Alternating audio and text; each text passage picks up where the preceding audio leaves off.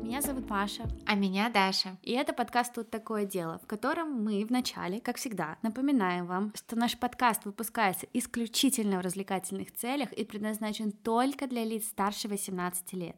Мы также не рекомендуем слушать наш подкаст людям с повышенной чувствительностью, так как мы с Дашей обсуждаем все детали преступления, ничего от вас не скрывая. А еще мы сейчас как никогда за взаимное уважение, активное согласие, не насилие и соблюдение законодательства. Мы не поддерживаем распространение насилия, не одобряем преступников и их преступления, даже если говорим про них в шутливой форме. И надеемся, что и вы тоже. Да, и теперь мы переходим к истории. Даша, вот ты когда смотришь на человека, как ты думаешь, ну, что в этом человеке говорит тебе, да, он богат? Дорогие тачки, то, что он покупает салаты в азбуке вкуса. Ну, потому что это невозможно, я не понимаю людей, которые там салаты покупают. Нет, это не такой. Когда вот ты смотришь на человека и понимаешь, что он сказочно богат. Сказочно Вот богат. что он может себе позволить такого? Недвижку в центре Москвы? Я не знаю. У меня свои насущные проблемы, понимаешь? Что болит, я о том и говорю. Ну хорошо, мы посмотрим, что на самом деле значит быть сказочно Ну, богатым. какие-нибудь дорогие тачки, вертолеты. Яхты. Да. Ну вот, а хобби какое-нибудь тоже, наверное. Типа, они все играют в гольф. Но это не так дорого, это больше статусно. Ну да, ну статусно, но статусность, она тоже поддерживает факт наличия денег.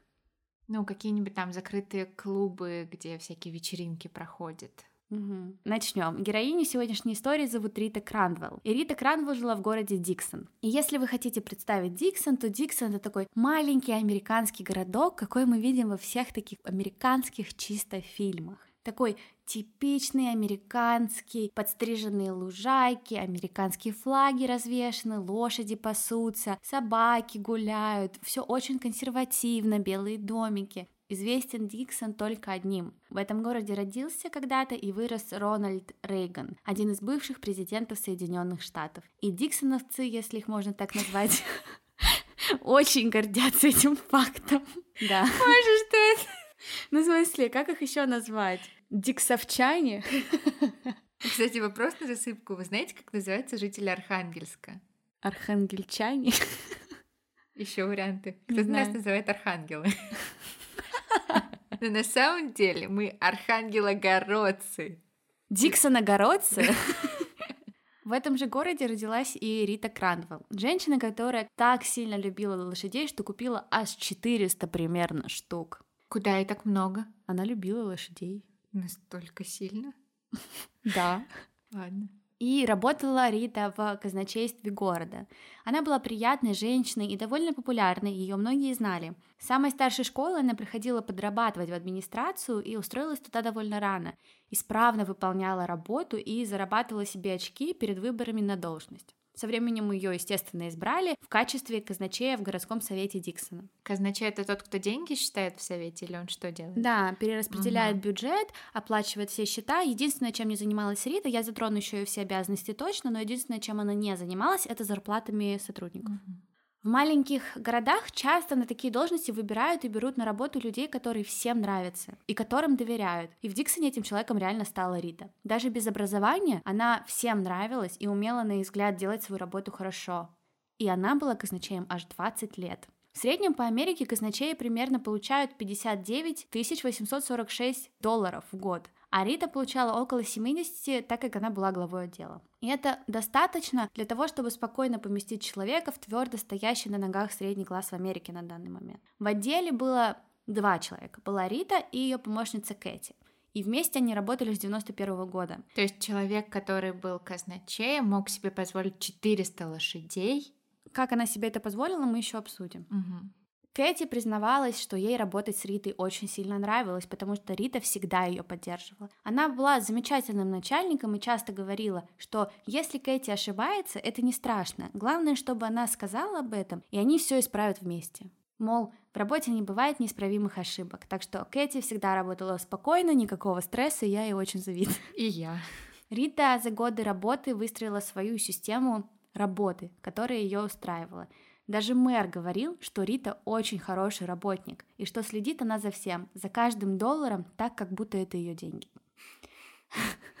В обязанности Риты входила проверка почты, вклады, ведение бухгалтерской книги, чеки, перевод денег, сверка банковских счетов и вообще, в общем-то, все, что вы можете представить себе, делает отдел финансовый, все это делала Рита, не считая, как я уже сказала, зарплат, а Кэти была ее помощником.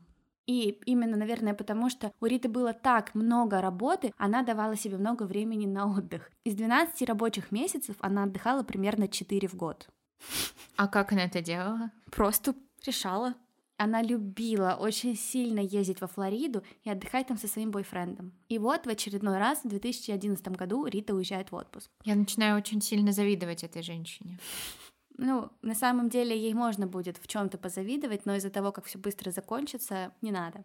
В общем-то, вот Рита уезжает, а Кэти вдруг понадобились выписки из банковского счета для того, чтобы сделать отчет. Она хотела подготовить отчет к возвращению Риты. И Рита всегда говорила Кэти, если тебе нужны выписки, позвони в банк и обязательно скажи, по каким счетам и какие выписки тебе нужны. Они все сделают быстро, но нужно обязательно уточнить, что тебе конкретно нужно. Кэти так всегда и делала. Всегда, но не в тот октябрь. В тот раз Кэти безумно торопилась, потому что хотела привести в порядок все документы до того, как Рита вернется в город, поэтому попросила отправить в банк просто все выписки. Она просто позвонила и сказала, пришлите все. И когда они прислали, и она начала смотреть на эти выписки, она вдруг увидела огромное количество банковских переводов, причем очень крупных, на один и тот же счет, который был открыт в том же банке. На этом неизвестном для нее счету было два крупных вклада на 350 тысяч долларов и на 415. А сам счет назывался город Диксон. И если просто бросить взгляд и задуматься, он выглядел как счет города Диксон. А в том банке у города было 6 счетов. Это был седьмой.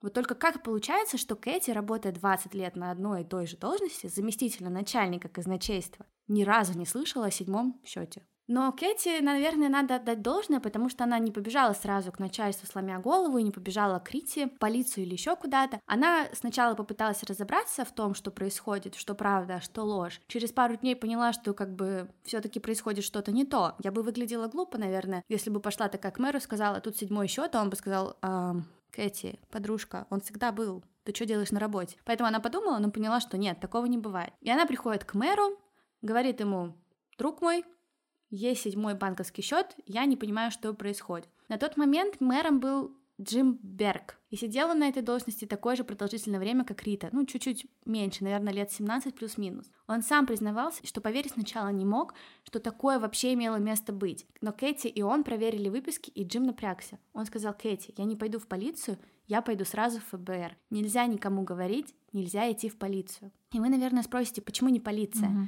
На самом деле Джим поступил довольно умно, потому что полиция все же тема довольно-таки локальная, и когда город маленький, а в Диксоне жило 15 с лишним тысяч человек, то тонкая грань между полицейским и простым соседом стирается, а жена этого полицейского — твоя подружка, с которой ты в обед пьешь мартини и сболтаешь.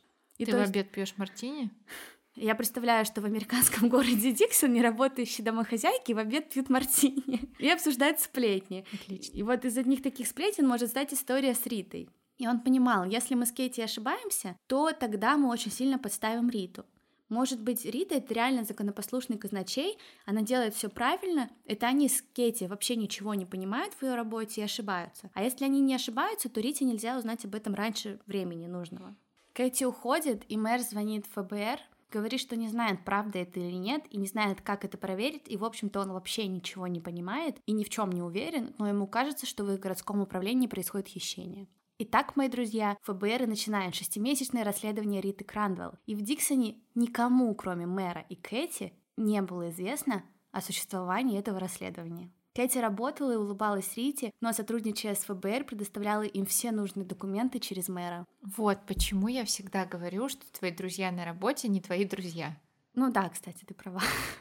В общем-то, Кэти начинает жить в настоящем детективе. А ФБР принимается за расследование, сразу предполагая, что мэр и Кэти не ошиблись, что это происходило на самом деле. Им надо было ответить на вопросы, как она это сделала, одна ли она была, и самое главное, сколько денег она присвоила.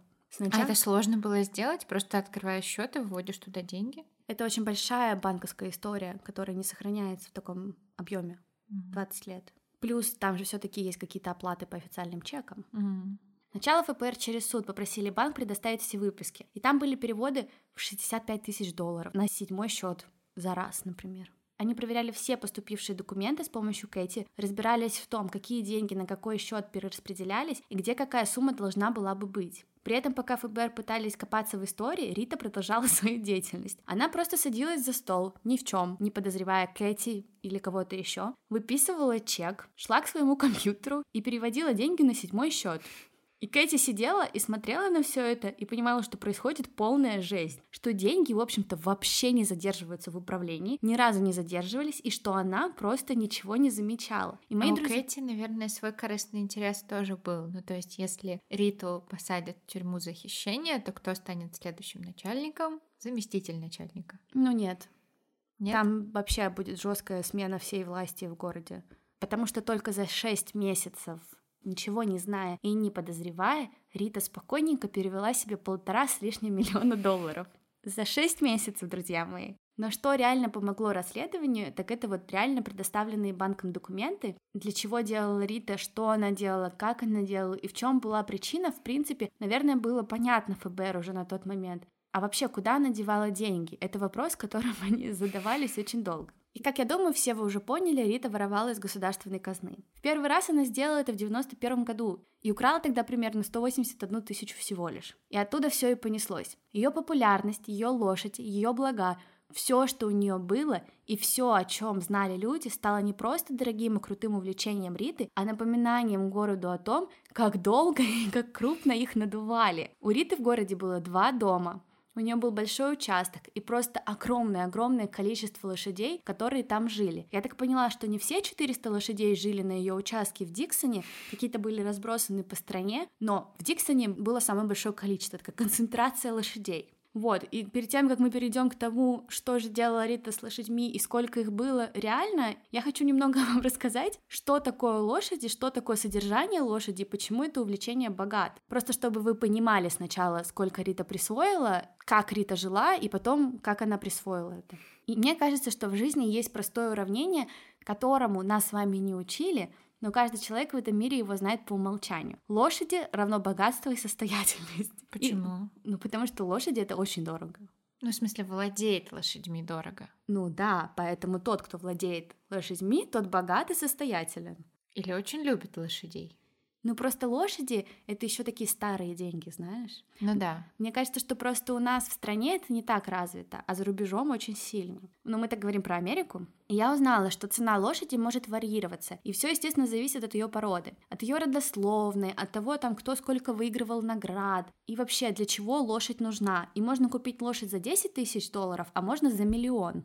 И это нормальные цены. Да, дорого, но типа это очень крутая лошадь, значит. Если ты живешь не на ферме, то твоей лошади нужно место для жизни, ей нужен регулярный уход, еда и остальное. Согласно проведенному университетом штата Мэн опросу владельцев лошадей, в среднем в год на одну лошадь уходит примерно 3876 долларов. И это на самые примитивные ее потребности. Получается, что ежемесячно лошадь стоит от 200 до 325 долларов, что равно стоимости машины ежемесячной. И это не считая того, что можно тратить сотни и сотни тысяч на другие вещи. Огромная часть денег, о которых я сейчас говорю, уходит на еду. Средняя лошадь весит 300 килограмм, ну примерно, и должна съедать от полутора до двух с половиной процентов веса в виде сена или зерна своего веса. Еда в среднем выходит примерно чуть больше тысячи долларов в год. И это еще не включая посещение ветеринаров и иных врачей. Ветеринарные расходы составляют в целом 485 долларов в год. И это включает стандартные осмотры, прививки, тесты, 4 ежегодные процедуры, там, как я поняла, по работе с копытами и незначительную помощь при каких-то неэкстренных травмах. Также нужно учитывать стоимость места жительства лошади. Если это собственная территория, то нужно много обеспечить для этой лошади и рассчитывать на около 800 долларов в год, не считая стоимости территории и налога за нее.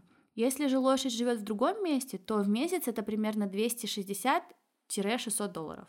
Непонятно. Разница может быть в том, где лошадь, какой это город. Насколько я знаю, например, под Нью-Йорком, если это очень близко к Нью-Йорку, это несколько тысяч долларов.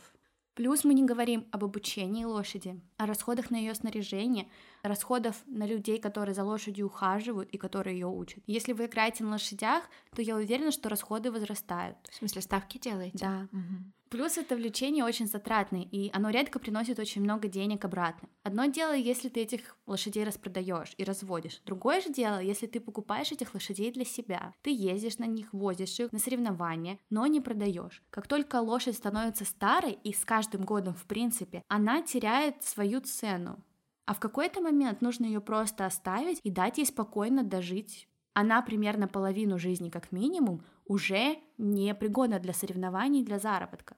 Говорят, что если посчитать все затраты на одну лошадь, то она выйдет дороже, чем дом. Одна лошадь. А у нее их было 400. Да. И ее лошади выиграли 52 чемпионата мира, то есть они у нее такие породистые, да? Были? Не все. Ну, они все были породистые, но не все были прям победители-победители. Угу. Американская ассоциация 8 лет подряд, вплоть до 2012 года, называла Риту ведущим владельцем лошадей в стране. Благодаря своим лошадям она выиграла более 700 чемпионских призов и наград. К чему я это говорю? К тому, что у Риты доходы не соответствовали расходам. Работая на протяжении 20 лет, естественно, она совершала хищение, потому что она бы не потянула свою другую жизнь, особенно своих лошадей. Но при этом, зная, как дорого обходятся людям лошади, да и в принципе эта информация как бы очень легко доступна в интернете, я, например, ничего не знала, я просто погуглила, и вот она, почему никто в городе ничего не сказал.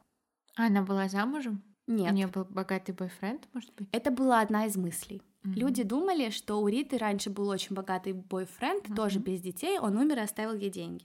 Вторая теория была в том, что Никто реально не знал, сколько Рита получает, но все думали, что она делает деньги на своих лошадях. Типа, что она разводит их, продает их за хорошие деньги, и поэтому так хорошо и живет. Mm-hmm. И сама Рита часто говорила, М, вот я продала лошадь там за 200-300 тысяч долларов. И в целом она создавала такое впечатление, типа, у меня есть деньги, и деньги идут от лошадей. А во-вторых, ну, действительно, если посмотреть на некоторых лошадей Риты, понятно, что они прям очень дорогие. И все так и думали, но нет.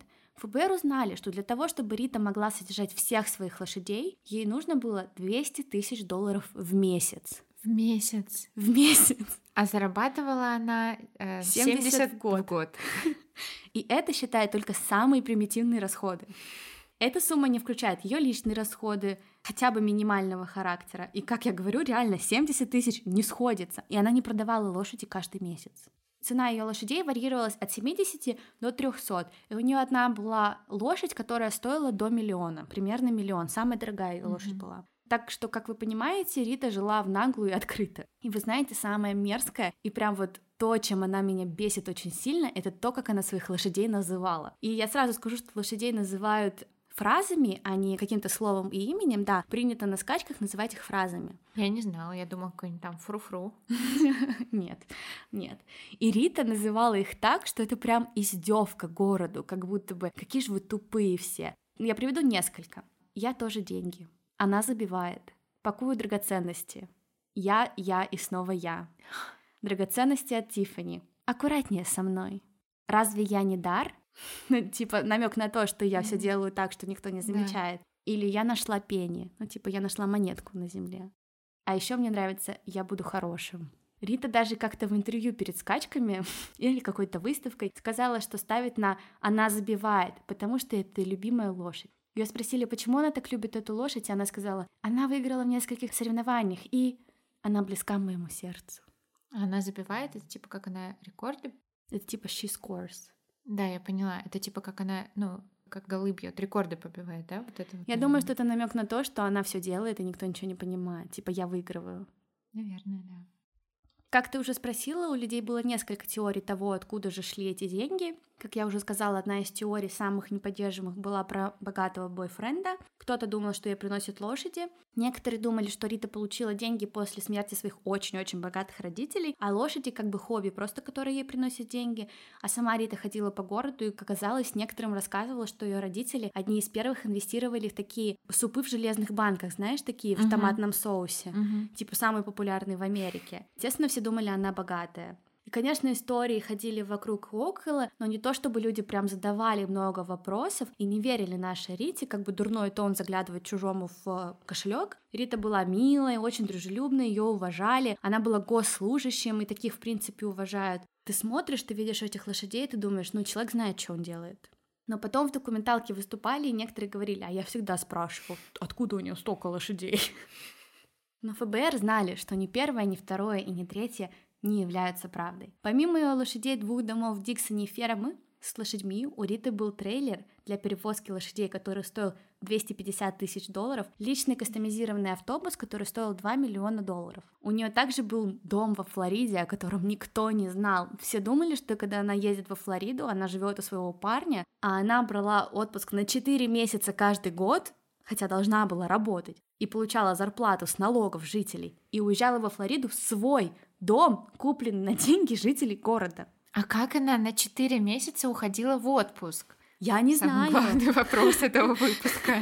Что надо делать, чтобы уходить в отпуск на 4 месяца? Рита, поделись секретом. И вы знаете, тот факт, что Рита брала такие долгие перерывы в работе, тоже очень необычно, потому что обычно, воруя, человек боится уйти со своего места и боится упустить из виду те денежные операции, которые проходят, потому что он боится, что его могут поймать. Но она обнаглела. Да, она так долго и спокойно это делала, что просто обнаглела. И затраты, как вы понимаете, делала серьезные, ее ничего не смущало. Ладно бы она украла в 91 году там 180 тысяч долларов и забыла, никто бы не заметил. Естественно, ФБР не нужно было копать глубоко, чтобы узнать, что у Риты не было богатых родителей, не было богатого бойфренда, который умер каким-то удачным способом, и лошади ей не приносили дохода, естественно, и понимают, что деньги — другой источник. И так давайте же разберемся, как она это сделала.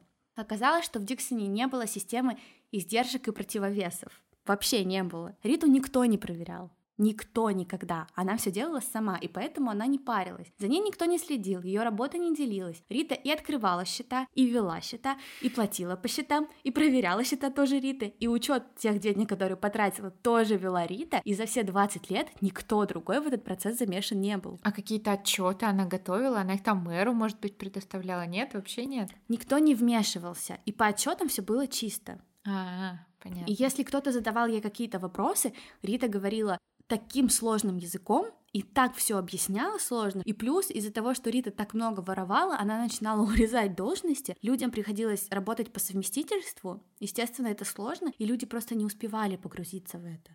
За исключением зарплат, которые она не делала, ни в каких вопросах ее работы ответственность не делилась. Поэтому это была отличная возможность украсть деньги. Да, у нее была Кэти, но Кэти была лишь помощницей, заместителем и довольно послушной. И до тех пор, пока Рита все делала правильно, Кэти ничего не замечала. Она создала седьмой счет практически в начале карьеры и назвала его под именем город Диксон. В этом банке уже было шесть законных счетов города. Это был налоговый счет, счет на капитальные проекты, счет капитального развития, корпоративный фонд, бензин, денежный рынок. И Рита регулярно переводила из пяти счетов деньги на счет капитального развития на шестой счет, официальный, а потом из капитального развития переводила деньги на свой счет. Спокойно. Она создавала выписки, чтобы никто не думал, что что-то не так. А почему она сразу же не переводила с этих счетов на свой счет? Она собирала по чуть-чуть денег отовсюду, кидывала в один, и потом записывала какие-то типа оплаты ремонта дорог, ну то, что касается капитального какого-то развития. Понятно. И потом переводила деньги А то есть она полностью вела бюджет города. полностью. Мгм. И если вот кто-то из вас работает в компаниях, где загружают счета в какие-то программы, вы знаете, что они должны проходить несколько Мгм. уровней одобрения. То есть это какой-то глава отдела, потом выше, потом выше и потом еще выше. А у Риты этого не было. Это как если бы вам дали деньги, сказали, распредели как хочешь, оплати сам, одобри сам. А какой это год? Это старая какая-то история или это? Нет, двухтысячные. И чтобы никто ничего не понял, счет реально выглядел так же. Название и т.д. Вот только одно но. Его вела исключительно Рита. И полномоченным было написано Рита Кранвелл, но никто туда обычно не смотрит. Она называла этот счет резервный счет канализации капитального строительства. И все выглядело супер законно и обычно. А я вот тоже, когда хочу что-то такое прикрытие, называю это сложными словами, чтобы никто не попытался вникнуть, зачем это вообще делается и что это такое. Поэтому, когда какие-то нагромождения слов, я всегда такая, так, здесь что-то происходит. Да, но при этом сама процедура была настолько простой, что никто бы и не задумался. Она была на поверхности, и никто не замечал, что, возможно, что-то не так. С секретного счета этого она оплачивала чеки на личные затраты, покупала все, что хочет. Она сделала примерно 179 переводов, которые в общей сумме составляют примерно 54 миллиона долларов. Ничего себе! Это самое большое хищение в Америке. Это за 20 лет. Одной женщиной. Ни одного пени с этих денег она не оплатила налогов. Седьмого счета было много оплат и переводов в люксовые магазины, на счет в банке American Express, кредитки она гасила ими, лошадей своих одобряла, какую-то лошадиную организацию, ассоциацию деньги вносила, делала, что хотела. И я смотрела документалку, и там появлялись специалисты, и они рассказывали, что реально такого рода мошенничество это самая настоящая классика. Счет замаскированный под государственный, который контролируется одним лицом. И все очень просто. И вообще говорят, что реально, чем процесс проще, тем сложнее поймать. И поэтому у Риты все было хорошо. Еще и замкнула все на себя. Да, а если реально кто-то что-то спрашивал, Рита сразу там про дефициты, про все остальное. Ей было вообще так просто всех отвести от своего счета. Но тот факт, что городу не доставалось денег, если это можно так сказать, было очень легко заметить. Рядом с Диксоном есть город Стерлинг. Это такой же маленький город, примерно такого же размера, чуть-чуть больше. В Диксон годовой бюджет 6-8 миллионов долларов, при населении 15 800 человек. В соседнем городе примерно 9 миллионов долларов при населении 15 500 человек. И все в целом можно сопоставить. В Стерлинге все хорошо с годами развивалось, хорошие дороги, инфраструктура, в бюджете остаток 8 миллионов, если что. Диксон же, далеко не так хорошо живущий, как Стерлинг, сидел в дефиците 4 миллиона долларов. Вдобавок у них был долг в 20 миллионов долларов. Так что абсолютно ничего не сходилось. Угу. В Диксоне никто не думал даже, что что-то не так. Но даже Стерлинг заметил, что в Диксоне что-то не так. За 18 месяцев до ареста Риты они написали письмо в администрацию Диксона, мол, проверьте свои цифры, у вас что-то не так, проведите аудит. Что вы такое делаете? Может быть, мы что-то делаем неправильно? Да, но никто вообще не запарился, всем было как будто бы все равно, аудита проведено не было, у Риты максимально сложные документы, никто ничего не сделал. Так что, в принципе, ФБР было достаточно информации для того, чтобы позвать Риту на допрос. Через шесть месяцев Риту позвал мэр в свой офис и сказал, что с ней хотят поговорить. Она пришла, села, ничего не подозревает, а там агенты. Мэр говорит ей, мол, эти молодые люди хотят задать тебе пару вопросов. Рита спокойно соглашается, даже бровью не повела. Она в себя абсолютно верила. Она думала, что ее не поймают никогда. По итогу в эту комнату заходит 15 агентов. Судебным исполнителем включительно начинают допрос. Ей сообщили о праве хранить молчание, но она согласилась говорить. Как сказал мэр, она трещала, как попугай. Допрашивали нашу Риту всего полтора часа, в ходе которых она призналась, что думала, что похитила всего 10 миллионов, не больше. Это расценили как частичное признание. Я думаю, что Рита сказала это специально, потому что она знала, что ФБР не знает, сколько она украла, а mm-hmm. ФБР реально не знали конкретных mm-hmm. цифр. Мне кажется, Рита подумала, что если она скажет 10 миллионов, они копать дальше не станут, за 10 миллионов и осудят. И как бы Рита это в полном шоке. 20 mm-hmm. лет ее жизни под ноль. Все ее достижения в рамках хищения в топку. Говорят, она ужасно огорчилась, стала переосмысливать все, что происходило. Но я думаю, что это реально только из-за того, что ее поймали. Mm-hmm. Но ФБР потому и ФБР, что они не покупаются просто так. И пока Рита сидела и пела им про украденных 10 миллионов, ФБР агенты обыскали ее дом, и в подвале одного из них Рита хранила отчет с самого первого дня за каждую украденную копейку. Она это все записывала? Все. Боже. И на что она их потратила? Так что Рита попалась.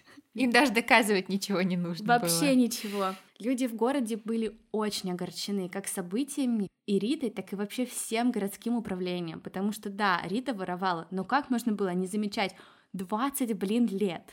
20 лет. Вы издеваетесь все? К ним стало медленно приходить осознание того, что да, мы все считали Риту хорошим человеком, но она была хорошим человеком только для того, чтобы ей все сходило с рук. После этого события пострадали все. Во-вторых, каким образом в соседнем городе раньше нас поняли, что что-то не так.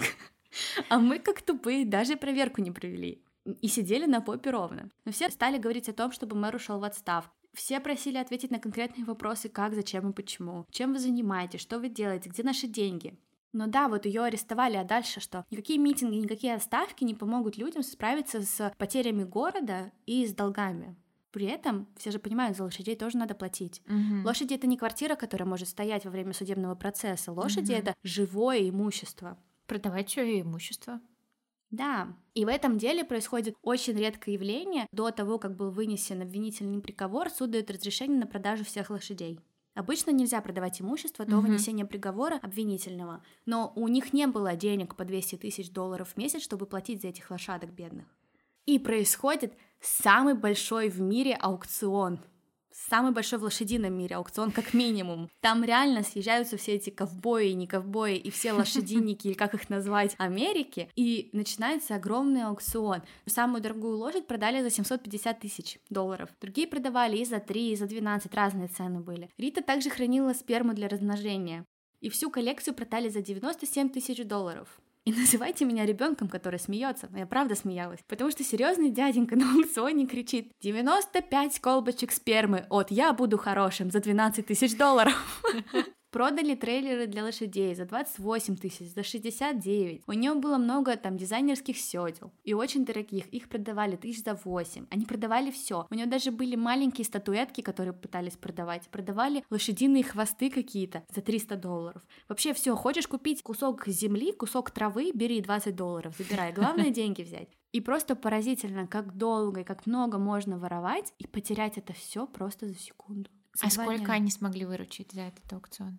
С помощью аукциона они смогли окупить примерно на 7,4 миллиона долларов. О, да, но это просто аукционы, полученные деньги никогда не окупят тех, что были украдены. Например, Рита покупала лошадей там за 225 тысяч, а их продавали за 47. ну конечно. Она забивает, купили за 200, а продали за 71. Ну, как я уже говорила, живые существа теряют стоимость. Как и мы. Рита признала свою вину, ее посадили на 19 лет и 7 месяцев в 2012 году. Почему не пожизненное такое крупное хищение? Потому что это не убийство. Все в городе были в ярости, скажу я вам. В суде сторона обвинения принесла презентации, сделанные Ритой. Это было бюджетное планирование, которое она делала каждый год. И она показывала это бюджетное планирование на встречах, обсуждая будущий бюджет. И в этих презентациях у нее был раздел пункты растрат, которые им нужно было убрать из бюджета, потому что Диксон не справлялся. А Диксон не справлялся, потому что она откачивала бабки. Из-за года из бюджета Рита вычеркнула полные рабочие ставки, ремонт дорог, взносы в общественные школы и транспорт, библиотеки, срочный ремонт машин скорой помощи. И еще кучу всего. И довольно серьезные вещи на самом деле. Поговорим только о полных рабочих ставках.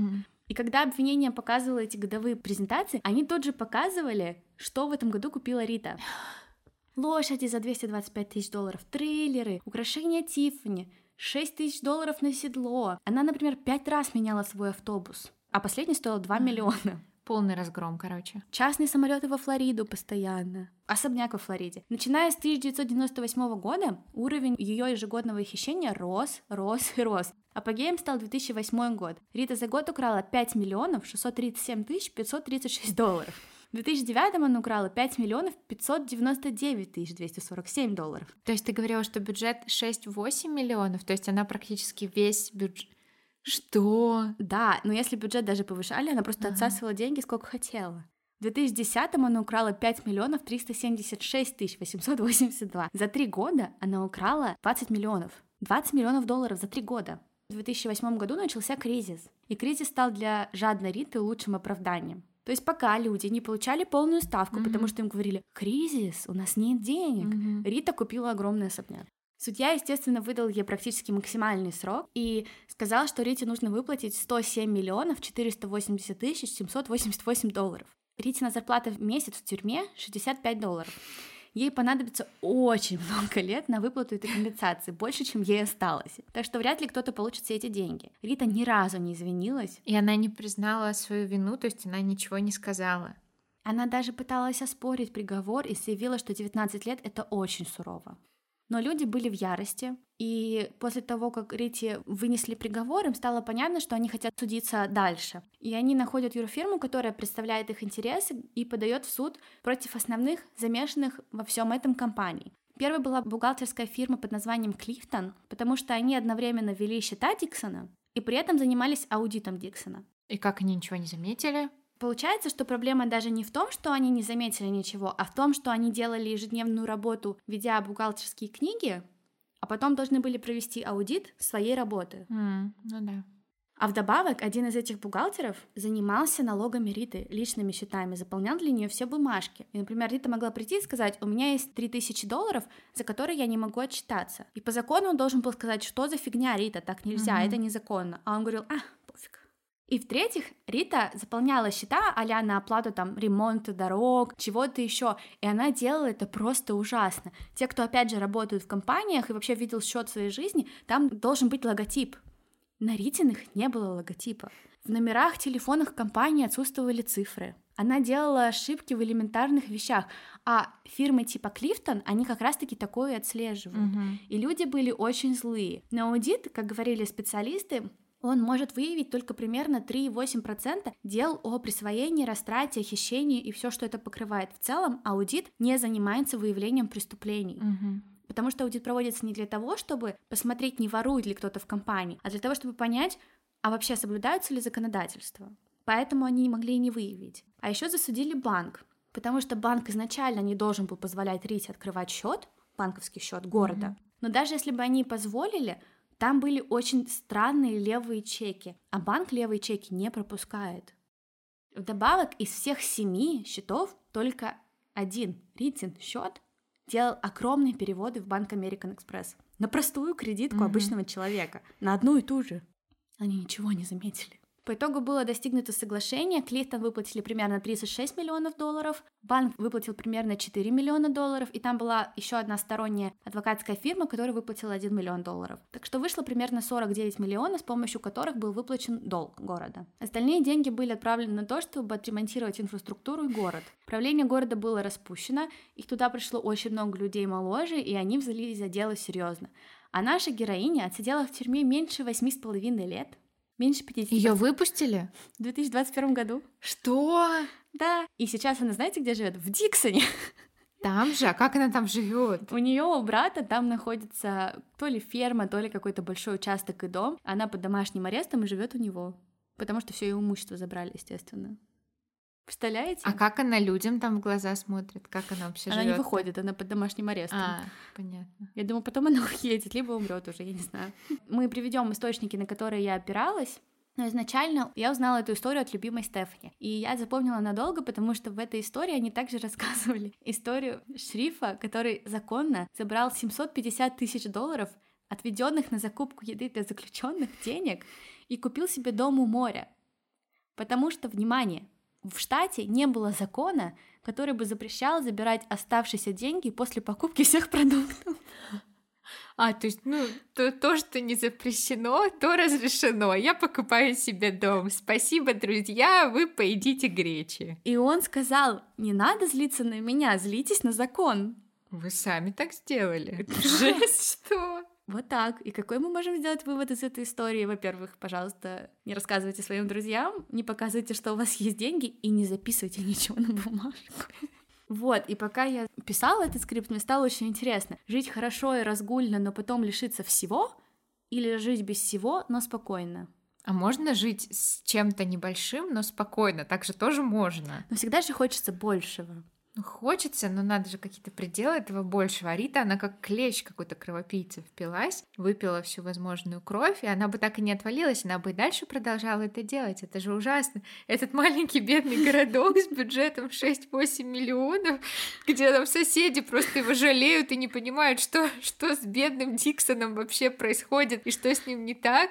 Мне просто, мне, знаешь, это первый раз, когда мне жалко город. То есть обычно жалко там людей, а здесь мне прям больно за город. Я его представляю таким маленьким, беззащитным. Ну, он такой, он очень милый, обычный городок американский. Ну да, это просто странно. Я бы даже, знаете, поняла, если бы она, придя на работу и поняв, что нету системы сдержек и противовесов, такая, окей, ну я заберу там себе, ну, 200 тысяч долларов, но мне дом нужно купить. Забрала и забыла. Если бы она остановилась, я бы еще понимала. Если бы она могла остановиться, если бы она умела, купила себе там три лошади, все, ее бы никогда не поймали. Да. Никогда. Ну, потому что аппетит приходит во время еды. Да. И это была Рита, из самый крупный случай растраты и хищения из государственной казны в Америке. Говорят, что Рита украла много, но это не странная ситуация и не необычная. Если в бизнесе есть больше пяти человек, то этот бизнес автоматически становится местом, где может происходить такого рода преступление. Ого. Да. Так что смотрите по сторонам. Особенно если в вашем бизнесе больше пяти человек. Да, говорят, что провернуть такое очень просто. Но вы не пробуйте. Я подмигнула. Всем пока. Надеюсь, вам понравилась история. И увидимся в следующем выпуске. Чмоки.